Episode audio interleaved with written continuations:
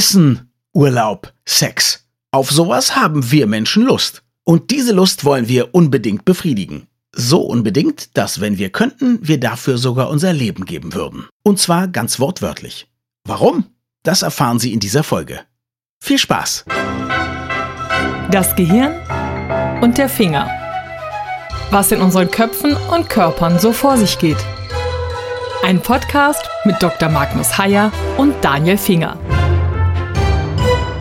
Einer meiner Lieblings-Science-Fiction-Schriftsteller mit dem unglaublichen Namen Spider Robinson. Die meisten Bücher sind nur auf Englisch erhältlich. Der schreibt in einem seiner Bücher eine Szene, wo eine Frau in einem sehr bequemen Sessel sitzt, unterernährt ist, fast verhungert. Sie hat einen Strohhalm im Mund, der zu einer großen Wasserflasche führt. Aber ansonsten ist sie seit Tagen, möglicherweise seit Wochen in diesem Sessel, denn es gibt so etwas wie eine Droge in Anführungszeichen. Es gibt eine Technologie, mit der man direkt das Lustzentrum im Gehirn stimulieren kann. Und die Haupttodesursache von Leuten, die das benutzen, ist, dass sie eben das so schön finden, dass sie irgendwann aufhören zu essen oder irgendwas anderes im Leben zu machen und einfach sterben. Ist das extrem unrealistisch? Darf ich fragen, von wann der Roman ist? Oh, der Roman ist von Mitte der 80er. Dann war es kein Science Fiction dann war es einfach Science und keine Fiction.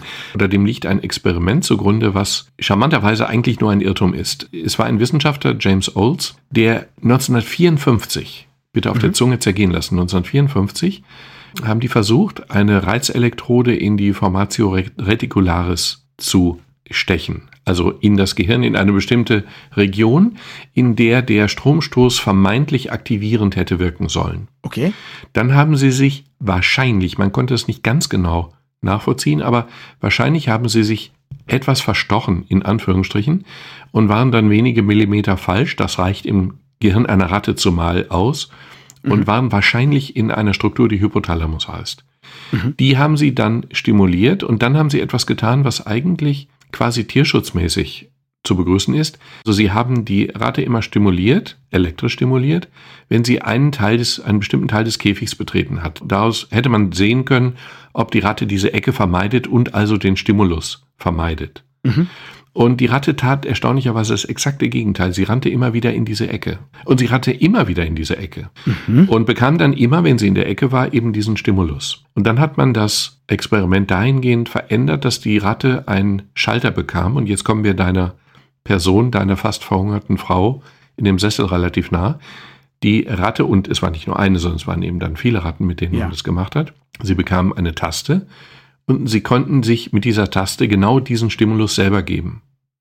Und mhm. das führte dazu, dass die Ratten schlicht und einfach nur noch an der Taste zugange waren und sich permanent selber stimuliert haben. Sie haben sich nicht mehr für Futter interessiert, nicht mehr für Trinken, nicht mehr für Sexualpartner. Man hat also wirklich willige Weibchen oder interessierte Männchen in den Käfig getan. Die Ratten, die an diesem Kabel hingen, haben sich für nichts mehr interessiert, außer eben dieser Selbstreizung. Und das führte dazu, dass die fast verhungert oder wirklich verhungert oder verdurstet sind. Also die Selbststimulation war besser als alles andere, was sie machen konnten. Okay, insofern ist es doch noch Science Fiction, weil wir Menschen so eine Möglichkeit nicht haben. Weißt du, ob sowas schon mal an Menschen ausprobiert wurde oder ob es möglicherweise wäre es überhaupt illegal, wenn man wenn man da sein Lustzentrum im Gehirn stimulieren kann? Ist das verboten oder sind nur irgendwelche chemischen Substanzen verboten? Das ist natürlich eine gute Frage. Man kann es bei Menschen ja viel leichter machen als bei Ratten, weil das Gehirn größer und dadurch übersichtlicher ist, präziser anzusteuern mhm. ist. Man trifft leichter sozusagen. Man trifft leichter das richtige Zentrum. Mhm. Und man weiß auch ungefähr, wo man es tun müsste. Man weiß aber auch, dass wir vermutlich nicht in der Lage wären, das zu kontrollieren. Okay. Wir sind da nicht klüger als die Ratte. Mhm. Wir würden am Ende genauso wie diese Dame in dem Sessel sitzen und am Ende uns zu Tode dürsten, mhm. weil wir glücklich sind mit dieser elektrischen Stimulation. Insofern wäre es natürlich hochgradig unethisch, so etwas zu tun und jemanden dann damit allein zu lassen, weil man ahnt, dass er das nicht überleben würde. Wobei man sich natürlich auch wundert, dass es noch nicht gemacht wurde, denn Verrückte gibt es immer und einen Markt für alles gibt es ja auch. Das stimmt, aber deine Aussage ist auch fast nicht ganz korrekt, wenn du voraussetzt, dass das beim Menschen in der Form noch nicht gemacht wurde. In der Form nicht, das stimmt. Mhm. Aber wir haben Dinge, die genauso wirken wie diese elektrische Taste und das sind eben Drogen. Und Drogen wirken viel stärker als alle anderen befriedigenden Reize auf dieses Belohnungszentrum und sie wirken viel intensiver und sie wirken viel unkontrollierbarer und man sieht ja, wohin es führt, wenn du heroinabhängig bist, bist du nicht mehr in der Lage, diesen Reiz zu kontrollieren. Mhm. Jetzt habe ich hier noch nie Heroin genommen. Ich muss sagen, bis auf Marihuana habe ich überhaupt noch nie irgendeine Droge konsumiert und natürlich Alkohol, klar. Also mhm. zumindest keine Droge, die irgendwelche Zentren bei mir stimulieren könnte. Wenn du sagst, das ist viel effektiver als als so eine elektrische Stimulation. Wie muss man sich das vorstellen? Nein, Drogen sind nicht effektiver als eine elektrische Stimulation. Sie sind aber effektiver als sozusagen die normale Befriedigung. Es ist ja so, okay. man kann sich vielleicht diese Belohnungszentren vorstellen wie Schalter. Wir haben also Schalter in unserem Gehirn. Diese Schalter können wir umlegen und werden dann belohnt. Wir können sie umlegen durch Essen. Wir können sie umlegen durch Trinken, durch gewisse Reize, durch Sex, durch Macht. Mhm. Wir können sie umlegen durch bestimmte Dinge, die irgendwie uns befriedigen. Und dann gibt's noch einen Generalschalter. Das ist so, der steht über allen. Und wenn man den drückt, dann sind alle gleichzeitig stimuliert. Das ist dann noch viel stärker. Und diese Schalter sind eben das, was diese Befriedigung macht. Und diese Schalter sind aber, das ist das Problem, sozusagen in einem sehr alten evolutionär alten Teil des Gehirns, tief unten. Und die Großhirnrinde, also sozusagen das, was unsere Persönlichkeit, den Homo sapiens, unsere Weisheit, mhm. unsere Größe, unser alles ausmacht. Das, was wir so Vernunft auch nennen würden? Was wir Vernunft nennen würden mhm. und wo wir glauben würden, das ist das, was uns kontrolliert. Ja. Die Großhirnrinde, die oben drüber liegt und viel größer ist und viel schöner und viel moderner, die wird von diesem Generalschalter, dem Striatum, wir nennen ihn einfach mal Generalschalter, von diesem Generalschalter komplett manipuliert und komplett kontrolliert. Und wir großartigen Menschen sind eben durch diese Reize in einer Weise kontrollierbar, die fast unangenehm ist zu wissen. Und es gibt dagegen kein Mittel, also nicht mal Gurus, die sich diesen Schalter wegmeditieren können? Nein, es gibt nicht mal Gurus. Ich darf mal einen Satz vorlesen, weil ich den Bitte. schön finde, den habe ich in einem mhm. Buch gefunden, über genau dieses Problem. Die riesige Großhirnrinde des Homo sapiens, die ihm immer mehr Möglichkeiten verschafft, hat sich in den Dienst eines Zwergs gestellt, der sich an Macht, Sex, Essen, Faulheit und seinem Ego berauscht. Mhm. Und genau das ist aber die Situation. Natürlich können wir ein wenig kontrollieren.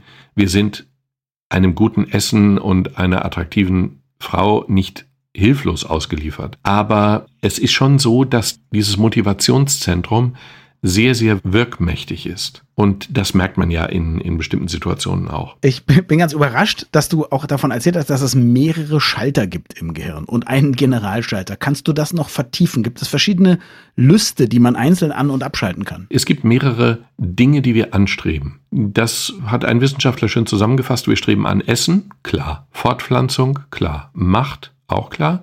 Mhm. Information, also wir versuchen schon, uns schlau zu machen.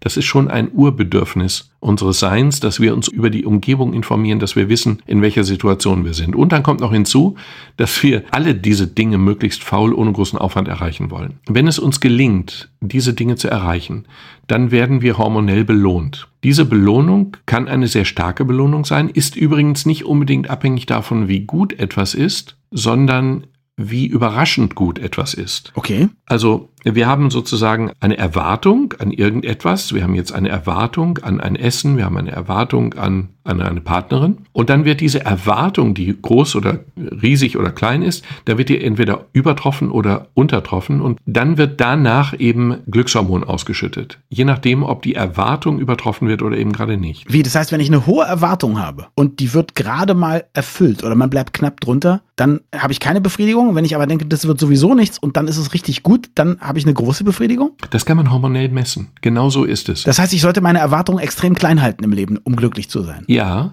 ich kann mich an genau diesen Effekt erinnern. Also ich, ich rede jetzt aus der kleinsten, tiefsten Kindheit und ja. man kann aus der Beschreibung hervorlesen, wie alt ich bin. Das Allerhöchste im Fernsehen früher oder im Kino früher waren für mich Karl-May-Filme man ahnt, ich war etwas jünger. Ich finde Karl-May-Filme heute noch großartig, möchte ich sagen. Ja, also insofern äh, völlig okay. Ich möchte dir auf heftigste Weise widersprechen.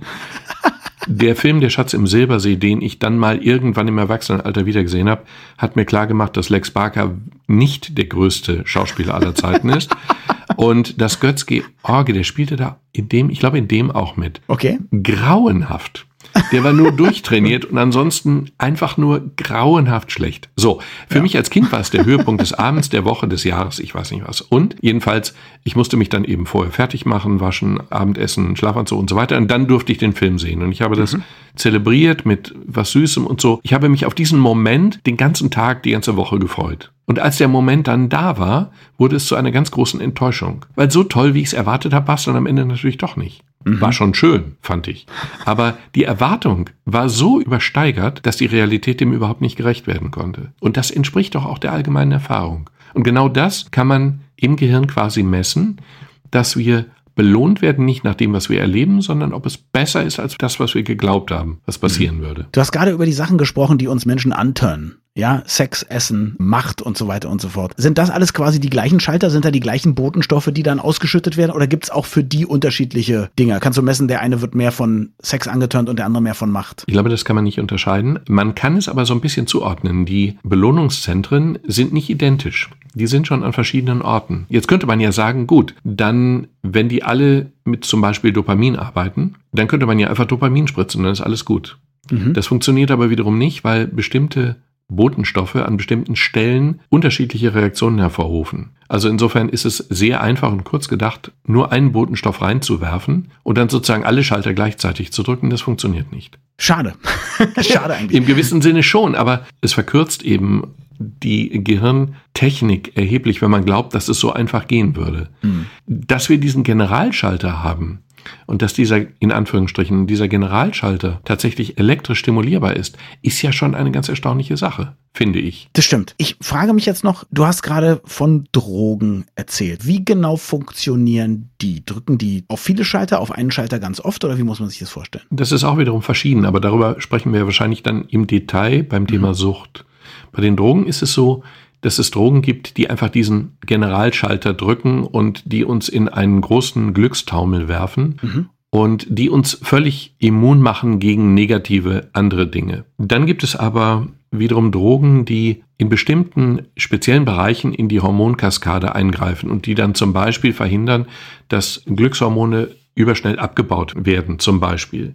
Mhm. Und dann gibt es Drogen, die tatsächlich sehr unterschiedliche Wirkungen entfalten können, je nachdem, in welcher Situation ich sie nehme. Das Gehirn ist eben ein hochkomplexes Organ und nur in kleinen Teilen verstanden und Drogen sind etwas, man hat zwar sehr große Erfahrungen damit, aber wo und wie sie wirken, ist nur zum Teil verstanden. Woran liegt es, dass wenn man irgendwie was hat, worauf man, sagen wir, wenn man nervös ist, ich habe große Event, große Veranstaltung, das Ding läuft gut, es geht mir super, ich habe eine Woche gebraucht, mich darauf vorzubereiten oder bei Künstlern ist das auch so, die haben zum Beispiel vier Wochen Auftritte hintereinander, fühlen sich super, man sehnt sich eigentlich danach, dass der Stress vorbei ist, aber man fällt danach erstmal in so ein Loch. Fast wie so eine richtige kleine Mini-Depression nach dem Hoch, was es vorher gab. Ist das eine logische Konsequenz oder kann man dagegen irgendwas machen? Das ist ja eigentlich eine logische Konsequenz. Es gibt noch einen Punkt, den man quasi noch hinzufügen muss. Das Ziel unseres Gehirns ist es ja nicht, uns zu belohnen, wenn etwas Schönes passiert ist. Mhm. Dann ist es ja schon passiert. Okay. Es ist ja viel wichtiger, mich dahin zu führen, dass es passieren wird. Mhm. Das heißt, es muss mich motivieren, etwas zu tun, um dann eben ein entsprechendes Erlebnis zu haben. Es muss mich auf die Jagd schicken, damit ich was zu essen bekomme. Dass ich beim Essen mich glücklich fühle, ist ja nicht die Lösung des Problems. Es muss mich ja erstmal dazu motivieren, anstacheln, etwas zu tun. Mhm. Und das ist ein noch stärkeres Glücksgefühl eigentlich oder eine noch stärkere Motivation, als wenn der Vorgang schon läuft.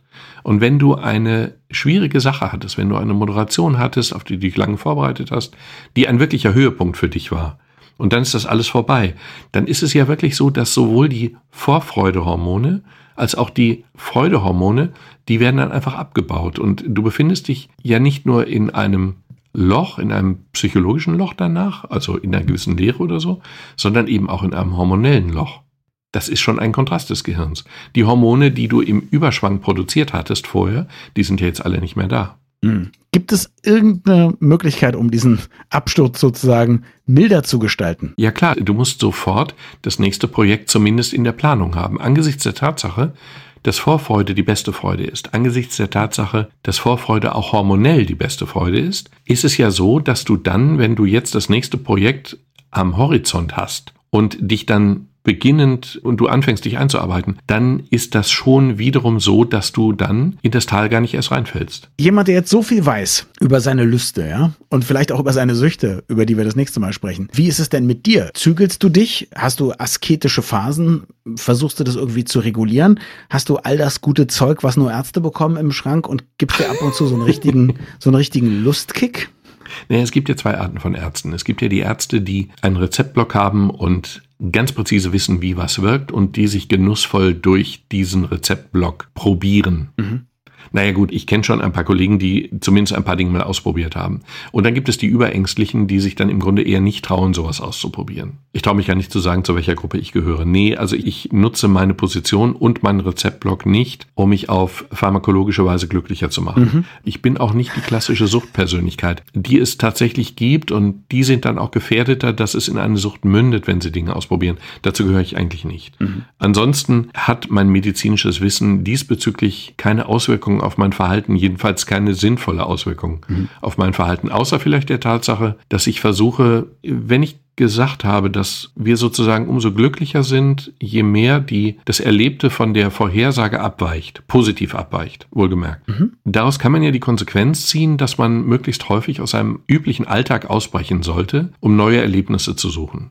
Damit meine ich nicht, dass man sein Leben abschließen und ein neues beginnen sollte, aber man kann ja zumindest den Urlaub nutzen, um Unerwartetes zu erleben. Man kann ja die Freizeit nutzen, um Unerwartetes Neues zu erleben. Mhm. Das ist ja eine direkte und unmittelbare Konsequenz unseres hirninternen Belohnungssystems. Und insofern verstehe ich nicht die Leute, die immer dasselbe essen, die immer dieselbe Art von Kinofilmen sehen. Ich habe neulich mit Leuten gesprochen, die seit 25 oder 30 Jahren in jeden Sommerferien auf dieselbe Nordseeinsel fahren. Das ist natürlich etwas, was hirnphysiologisch eigentlich ziemlich blödsinnig ist weil man da überhaupt nichts Neues erlebt, sondern immer nur das Alte. Und glücklich wäre unser Gehirn, wenn wir die Nordseeinsel dann mal durch eine bayerische Alpe ersetzen oder ähnliches. Ehrlich gesagt, ich habe so viel Neues, was ich immer erlebe. Ich schätze das total im Urlaub an Orte zu fahren, die ich schon kenne und einfach mal ein paar Wochen nicht so viel mir Gedanken machen zu müssen, wo ich was Neues erleben kann und wo ich was zu essen herbekomme. Ja, aber das hängt damit zusammen, dass du im normalen Alltag, in deinem ungewöhnlichen Alltag als Moderator natürlich sehr, sehr viel viele Leute kennenlernst, was eine ja. extrem beneidenswerte Position ist. Mhm. Du hast es nicht mehr nötig, im Urlaub diese neuen Leute kennenzulernen. Neue Leute, das habe ich doch gar nicht nötig. Nein, aber es ist doch so ein bisschen so. Das für das Gehirn stimulierendste, anregendste und umfassendste Erlebnis ist eigentlich neue Leute in neuen Situationen kennenzulernen. Mhm. Und das tust du qua Alltag. Jetzt für dich und mich oder für jedermann? Nein, für jedermann. Man muss es nur mhm. zulassen. Okay. Mhm. Ich habe gerade ein, einen guten Freund unserer Familie, einen 85-jährigen guten Freund unserer Familie auf die Reise geschickt nach einem kleineren gesundheitlichen Problem, der trotz seines Alters und seines Single-Daseins jedes Jahr vier Wochen lang mit seinem Auto irgendwo hinfährt und immer wechselnd und immer auf dem Autodach in einem so einem Klappzelt übernachtet. Und das macht er seit vielen Jahrzehnten jedes Jahr für zwei Wochen oder drei oder vier sogar. Und das stimuliert ihn und er ist damit mehr als glücklich. Und jetzt drohte es durch eine Erkrankung nicht möglich zu sein. Und das hat ihn dermaßen aus der Bahn gerissen. Und jetzt geht es doch und am Sonntag fährt er los und der ist so unfassbar glücklich darüber, dass er jetzt diese Veränderung dieses Stimulierende wieder erlebt. Man konnte dem Gehirn beim Hormone ausschütten quasi zugucken. Wahnsinn. Ja, aber das ist genau das, was vielen von uns fehlt, weil wir uns das nicht zutrauen. Aber es macht trotzdem glücklich. Dinge zu mhm. erleben, die uns neu sind, ist eigentlich das größte Lustempfinden des menschlichen Gehirns. Neu sind, anders sind. Und woran liegt es dann, dass wir eigentlich in einer Kultur leben? Also es ändert sich ja möglicherweise auch gerade, ich habe das Gefühl, viele von den jungen Leuten sind sehr abenteuerhungrig und haben Lust auf Neues und da wechseln ja auch die Jobs öfter. Aber wieso haben wir uns eine Kultur gebaut, die eigentlich auf nichts mehr setzt als auf Beständigkeit? Haben wir das? Das Ideal ist ein fester Job, eine Absicherung. Die Leute wollen ein Haus, in dem sie immer wohnen. genau, ein lebenslanger fester Job und ein Eigentumshaus. Andererseits muss ich aber sagen, wir sprechen lobend über junge Leute der Gegenwart, zu Recht. Aha. Aber auch ich bin früher nach dem Abitur mit einer Interrail-Karte ungewaschen vier Wochen, sechs Wochen, glaube ich, durch Europa gezogen. Auch ich habe versucht, im Ausland Erfahrungen zu sammeln. Kann man auch sagen, das ist ja auch gesellschaftlich akzeptiert, dann diese Variante des Interrail-Tourismus. Nee, wenn du dir anschaust, was so, was Leute zum Beispiel Angst machen, ich habe lange in so Esoterik- und Selbsterfahrungskreisen mhm. Seminare besucht. Und ich war immer wieder erstaunt, die Leute haben einen furchtbaren Job, eine furchtbare Beziehung, die Gesundheit ist schlimm, Ihr Freundeskreis ist blöd. Sie haben eigentlich keine richtigen Hobbys. Sie sind unzufrieden mit Ihrer Wohnung. Und wenn Sie irgendwie gesagt bekommen, dass es vielleicht eine gute Idee wäre, was zu verändern, dann wollen Sie das nicht machen, weil Sie Angst haben, es könnte doch schlimmer kommen. Das habe ich schon das Gefühl, ist so ein bisschen, also ich weiß nicht, ob es menschlich ist, aber es ist zumindest sehr deutsch. Ist das wirklich sehr deutsch oder ist es sehr menschlich? Kannst du natürlich überhaupt nicht sagen. Es gibt Gesellschaften, in denen es üblicher ist, zum Beispiel den Job und den Ort und alles zu wechseln. Aber das ist natürlich auch eine Tradition in dieser Gesellschaft oder eine Tradition in diesem Berufs System. Zum Beispiel mhm. in Amerika oder so. Da baut man ja auch Häuser nicht aus Stein, sondern aus Holz, was ja auch ein gutes Symbol dafür ist, dass sie nicht für die Ewigkeit sind. Und man wechselt den Ort eben relativ häufig. Ich weiß nicht, ob das was Neues ist, glaube ich nicht. Ich weiß nicht, ob es was typisch Deutsches ist, glaube ich aber auch nicht, weil ich stelle mir einen typischen Engländer vor. Ich glaube nicht, dass sie die viel mehr Veränderung anstreben als wir. Aber es ist natürlich vielleicht eine ungesunde Grundhaltung. Eine bequeme, aber vielleicht trotzdem ungesunde Grundhaltung. Okay, sage mir Folgendes. Wir haben jetzt darüber gesprochen, kurz darüber gesprochen, welche unterschiedlichen Dinge Leute reizen können. Wir haben noch nicht darüber gesprochen, dass es Leute gibt, die in unterschiedlichen Bereichen unterschiedlich aktiv sind. Also es gibt Leute, denen gibt Sex nicht viel. Ein Freund von mir, für den wollte ich immer toll kochen und der hat dann immer gesagt, also ehrlich gesagt, du musst dir da keine Mühe geben, weil mir ist egal, was ich esse. Mir ist es wirklich egal. Es ist nicht so, dass mir, ich merke schon die Unterschiede, aber ein Marmeladenbrot schmeckt mir genauso gut wie Trüffelnudeln oder wie ein, wie, ein, wie, ein, wie Ossobuco. Ja.